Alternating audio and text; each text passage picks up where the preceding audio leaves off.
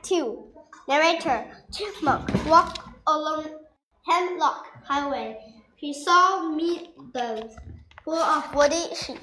She saw mines with, with full of woody sheep, bullet stones and chunks of gold. He saw a green glen deep with blue stone, snow. On the fifth he came to woods. The yellow, the yellow trees swayed in the east, in an east breeze. Hoot! Hidden, um, hidden, who, hidden among the trees. Hoot! Hoot! Who is there? Hoot! Chipmunk. I am Chipmunk. I set out to uh, to find a king for for for grasshopper. Who are you? Hoot. I'm uh, I am Hoot.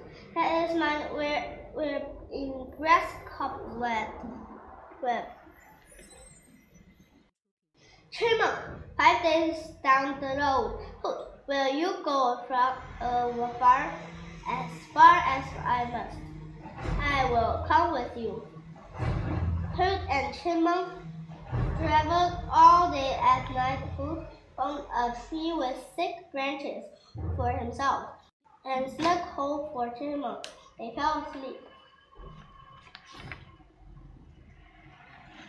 Hoot. What is it? Lizard. Come. Hoot.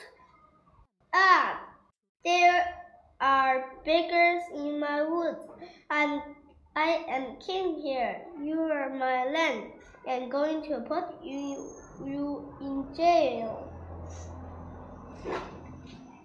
Tell me just what your law says. It says no that no one may be on my land. Then you can put us in jail? What? Why not? We are not on your hand land. We are in your tree.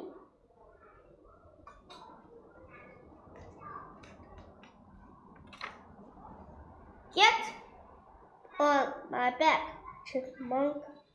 We must be going. You are true and wise, Oat. What was that? Just thunder, thunder far ahead. A storm is coming. I'm afraid of rain. I must go home. Chipmunk, help, help!